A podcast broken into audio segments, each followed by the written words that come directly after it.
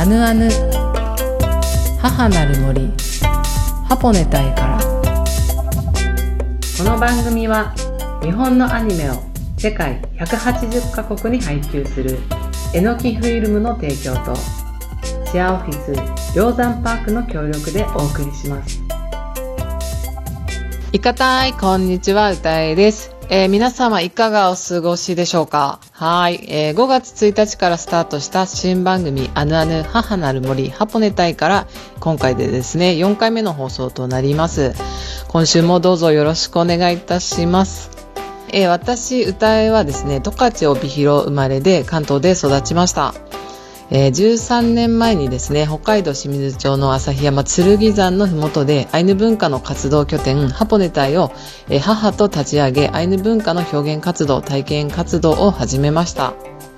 えー、ハポネ隊とはアイヌ語で母なる森という意味です。2013年の秋にですね、あの、ハポネ隊は一旦活動を休止させました。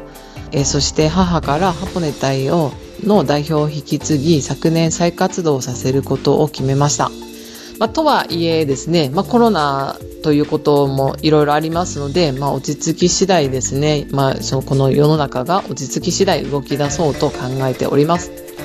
で現在はですね東京に住んでまして関東を中心にアイヌの歌や踊り、まあ、楽器などのパフォーマンスの講演だったりお話をする講演活動ワークショップなどを行っています。えー、番組タイトルのアナヌとはアイヌ語で、ねえねえ、もしもし、聞いて聞いてという意味になります。番組ではハポネタイの情報や、えー、今後の活動についても伝えていきたいと思いますので、どうぞよろしくお願いいたします。えこの放送はですね、東京の巣鴨にある梁山パークというシェアオフィスで収録しています。いずれはですね、あの現地ハポネタイでですね、あの森の中から放送をお届けしたいと思っております。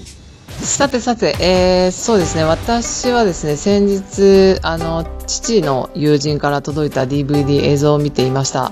私の父はですねもう、まあ、他界している、まあ、亡くなっているんですがあの生前はですねテレビに関係するお仕事をしていました。なのでその届いたものはですね父が関わった番組の内容のものだったんですね。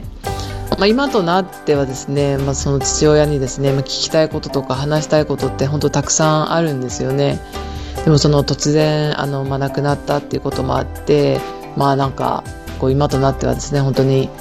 父親との時間だったりとか話したいことたくさんあるなと思いながらいます。まあ、でもですねこうやってあの父の友人の関係者の方々がですね今の私に対してこの時を超えたメッセージのようにお届けしてくれるっていうことは本当にありがたく嬉しく感じながらいます。まあ、そしてですね改めて、まあ、どんな時も今の時間を大切にするっていうことだったり、まあ、大切な人を大切にできる時間っていうのが本当に貴重なんだなと思いながらいます、まあ、そんなですね本日の皆さんの貴重なお時間に関わらせていただきありがとうございます。それでは、えー、今週もアヌアヌにお付き合いください。えー、この後は浅場アートスクエア、浅場デザイン教室代表の浅場和子さんをゲストにお迎えしてお話をお伺いいたします。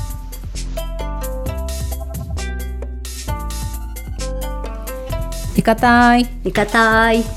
お久しぶりです、浅場さん。久しぶりです。はい、いやもう七年とか八年ぶりぐらいですかね。ですね。はい。とご無沙汰してます。うん、えー、今回ですね、あのー、浅場さんですね。浅場さんはあの金沢文庫芸術祭で私はですね、ハポネ隊の、えー、活動の一つとしてお世話になりました。あのあの時はですね、私浅場さんのアートスクエアの2階ですね、泊まらせていただきありがとうございました。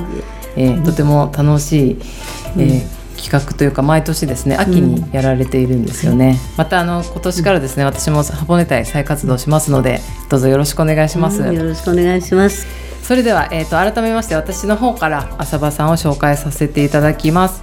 えー、浅場和子さんですね。はい、浅場和子さんは武蔵野美術大学グラフィックデザイン科を卒業。えそして1968年に子どもが本来持つ可能性をものづくりの喜びと自由な空間の中で育む教育を目指す、うん、浅場和子デザイン教室を開設。でまた児童絵画を通して世界各国との異文化交流。1991年にアメリカの先住民族との交流のため渡米後は先住民族から学んだ自然との共存の精神とアメリカンアートを広く伝えるための活動を展開しています。そして1999年には金沢文庫芸術祭を立ち上げチーフプロデューサーとしてアートを通じての人おこし町おこし運動をされています。その他には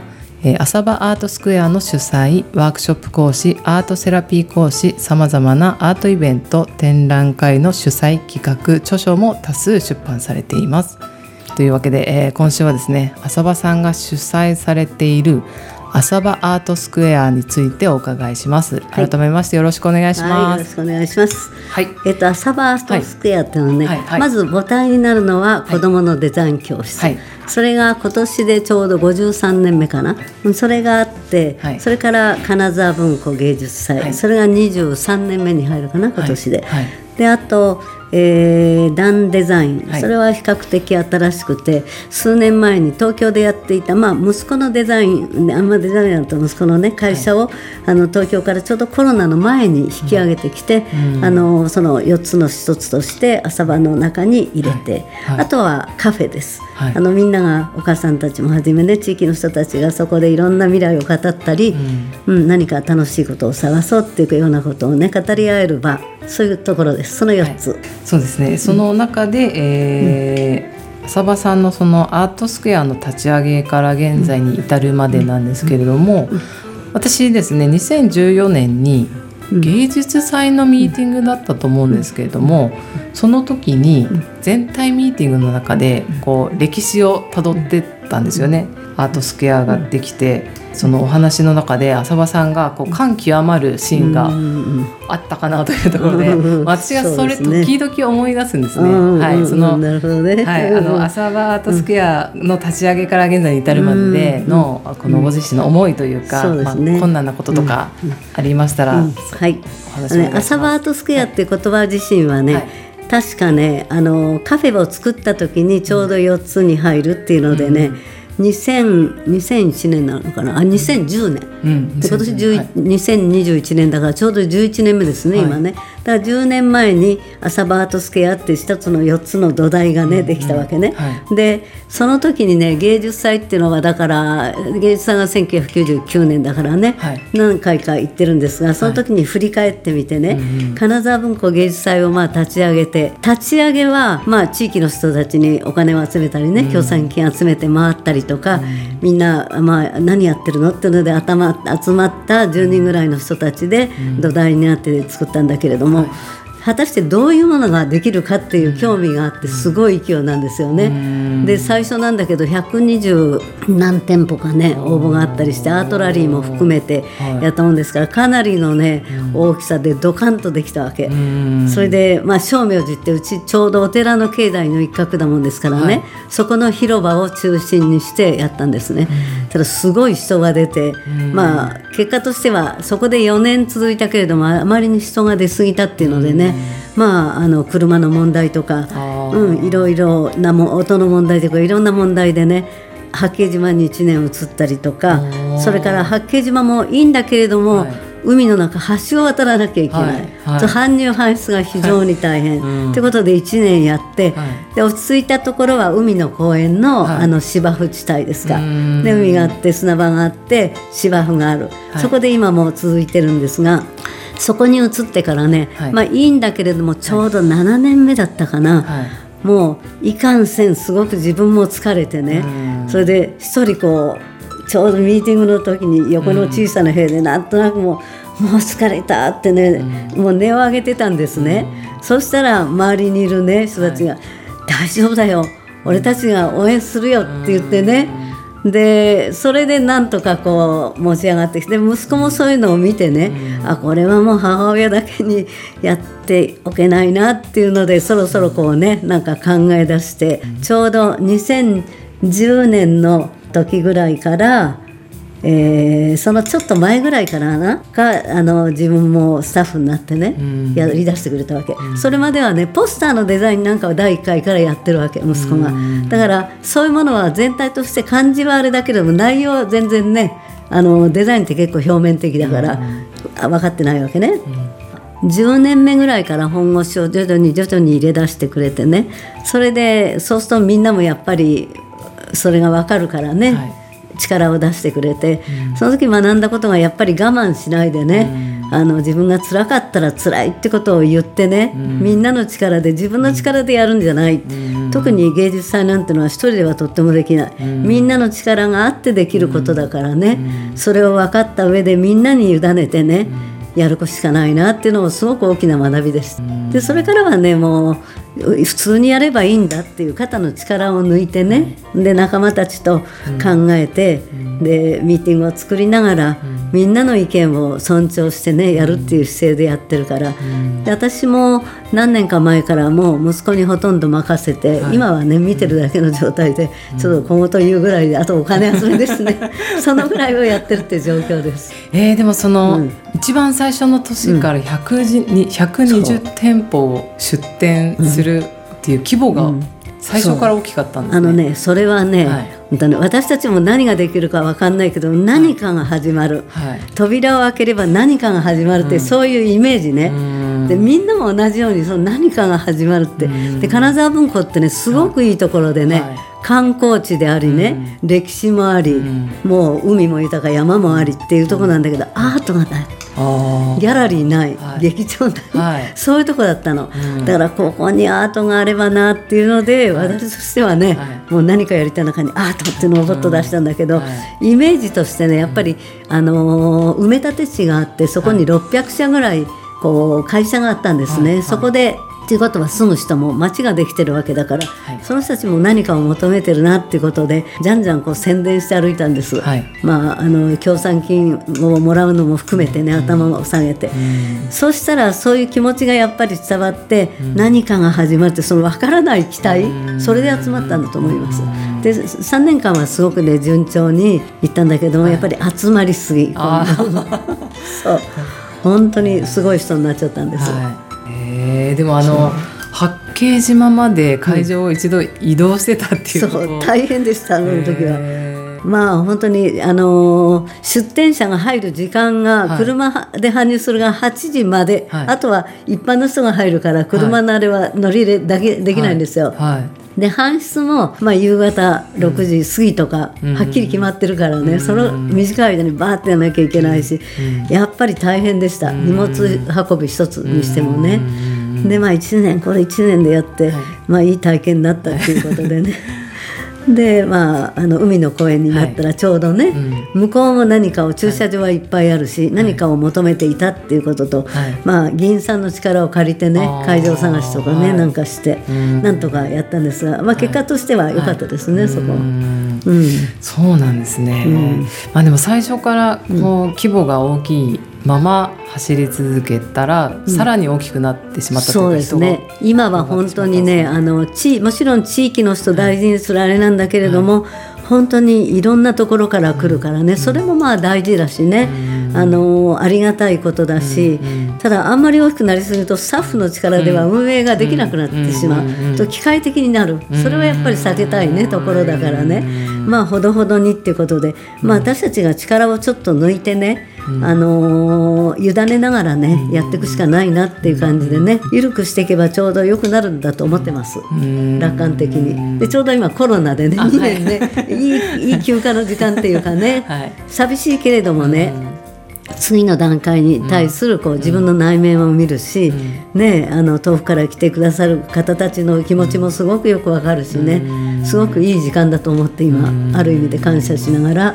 早く静まるのをね祈ってます。そうなんですねいやでもその浅場さんが7年目ですかすごく苦しい思いをしていた時に、うん、もう周りが、うん、まあ、その強いサポートというか、大丈夫だっていうふうに言ってくれて、一緒にこうかね、浅場さんの背負っていたものをこう、投げ出したんでそのなんかみみんなで一緒に持とうっていうふうに言ってくれてるのが、あの本当にありがたいというか、私もその、ありがたかったです、なんか活動して自分が、えっと、八本ネタを閉じた次の年に浅場さんのその全体ミーティングに参加したんですね、その時に浅場さんのその思いを聞いて、こう涙を流しながら大変だったっていう話を聞いて、私もこう涙をしてたんですけど、私はちょっとやめてしまったなってその時思っていて、なので時々、浅場さんをこう思い出しながら私はいたので、うん。私もどんどん周りをうん。頼っていこうと思います。そうね、はい。それがやっぱりね、はい。みんなでやることなのよね、はい。こういうのは。うん。えーというところで、えー今ですね、今回はその浅場アートスクエアの、えー現在に至るまでというところで、えー困難の乗り越え方としてお話を伺いました。浅場さんありがとうございました。はいまだまだお聞きしたいことがたくさんありますので、えー来週も引き続き出演をお願いいたします。来週はですね、えー浅場さんのアートとの出会いですね、をお聞きしたいと思います。よろしくお願いします。よろしくお願いします。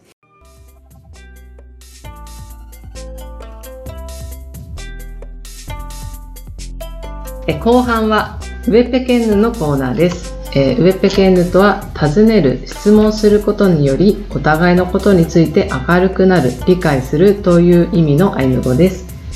えこのコーナーでは皆さんからの質問に私が答える形でこの番組アヌアヌのことハポネタイのことアイヌ文化のことについて知って理解してお互いに明るくなろうというコーナーです。えー時には私からですねリスナーの皆さんに質問して、えーその回答が届いて、えー私が知って理解して明るくなるということもしていきたいと思っています。一緒にウェペケンヌをしていきましょう。よろしくお願いします。えーそれではですね引き続きコーナーの方にも浅場さんが参加してくれるということでどうぞよろしくお願いします。えーとですねまあ、これは質問するとか尋ねるというのはちょっともしかしたら違うのかもしれませんが私ですねちょっとあのうあの浅場さんとお昼一緒に食べてる時に、お互いのことについて話していて、まあ、八方ネタへの未来を話していたんですが、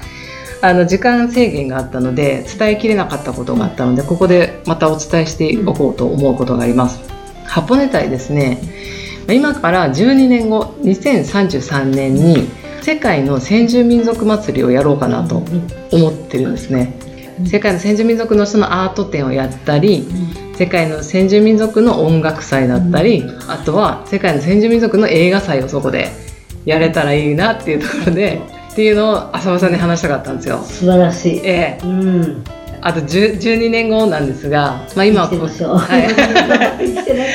頑張って生きててください。はい。はい、そこが箱根、うんは箱根隊がですねその森森の中なので、えーその会場をですね、うん。作家さんがこれまでは会場を皆さんが自分で笹刈りをしたりしてたんですね。作家さんがもう自ら会場作りをしてたので、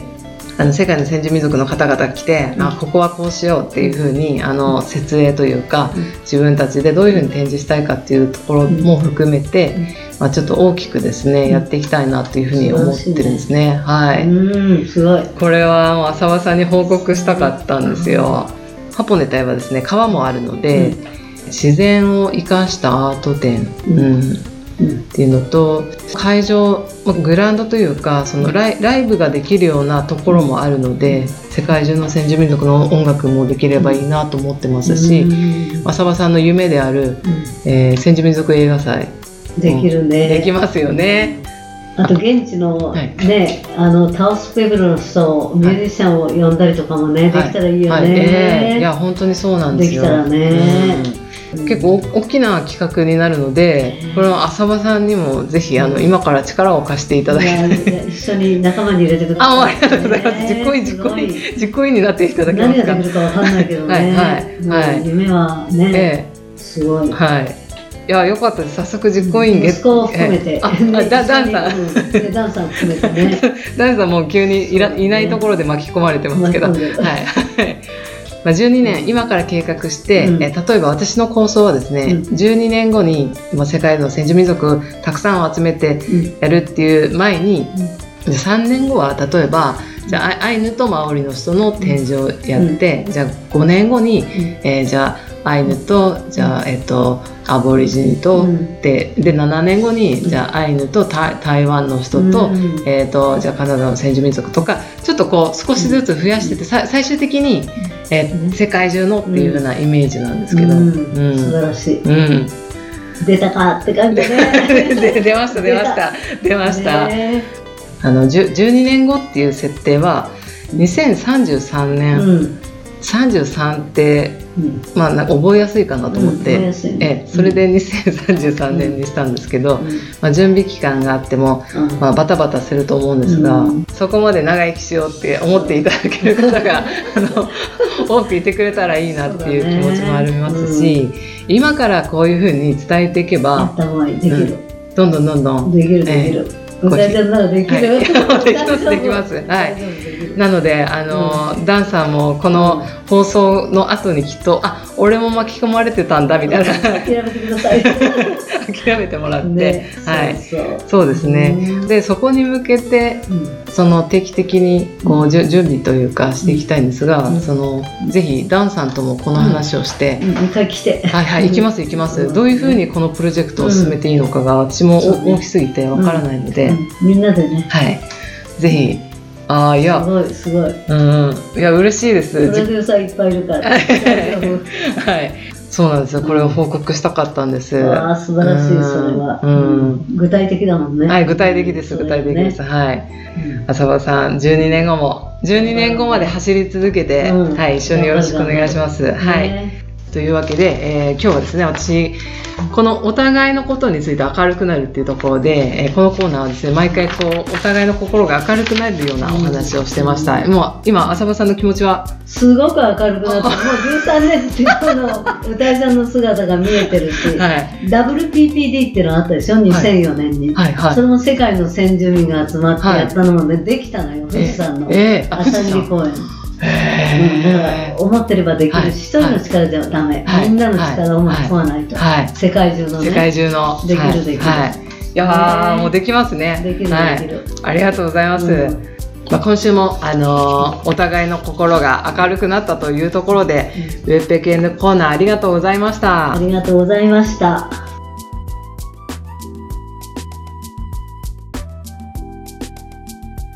アナヌ母なる森ハポネ隊からエンディングのお時間がやってまいりました。はい、皆さんいかがでしたでしょうか？少しでも、あの、ハポネ隊とアイヌ文化のことに興味関心を持っていただけたら嬉しいです。え、アヌアヌでは皆さんからのメッセージや質問などをお待ちしております。番組についての感想、ハポネ隊のこと、アイヌ文化についての質問や、えアイヌを題材にしたアニメ、ゴールデンカムイの感想などでも OK です。しかしですね、あの、アイヌ文化についての質問はですね、私が答えるのが難しいことも多いんですね。なので、その場合はですね、あの、きちんと調べてからお答えしますので、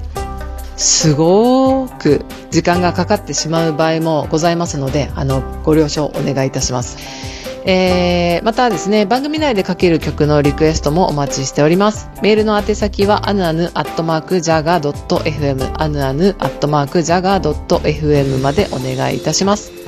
アヌアヌはラジオでの放送のほか、スマホアプリリスンラジオで聞くことができます。スマホアプリリスンラジオでは、えー無料でダウンロードできますので、ぜひスマホに入れてください。また、放送を聞き逃したという方のために、ポッドキャストで再放送をお聞きいただけます。アヌアヌまたはハポネタイで検索してみてください。詳しくは Facebook に載せてますので、ハポネタイの Facebook にいいねをお願いいたします。まあ、実はですね、私、ハポネタの Facebook に投稿することがなかったんですね。なかったというか、まあ、自分で投稿することがなかったんですね。いつもあの、メンバーの方にお願いして投稿してもらってたんですが、なので私今まで自分のメッセージ書いて、すいません。で、このメッセージ投稿お願いしますってパスしてたんですが、あの、今月5月に入ってからはラジオがあの始まったので、あの自分でこうメッセージ書いて写真つけてアップするっていう風な作業を始めました。もう初めてこの5月1日かな？その投稿した時はもう手に汗かいて、あの緊張してちゃんと正しく投稿されてるのかなとかすごく不安になってたんですが、あの毎週やることであの少しずつ慣れてきました。そんなわけで、あのーしばらくはですね、頑張ってみようと思いますので、ハポネタイの Facebook も覗いてみてください。はい、来週のアヌアヌは今週に引き続き、浅場アートスクエア浅場デザイン教室代表の浅場和子さんをお迎えしてお送りいたします。それではまた来週お会いできるのを楽しみにしています。良い週末をお過ごしください。スイウヌカランロアヌアヌ母なる森ハポネタイからこの番組は日本のアニメを世界180カ国に配給するえのきフィルムの提供でお送りしました。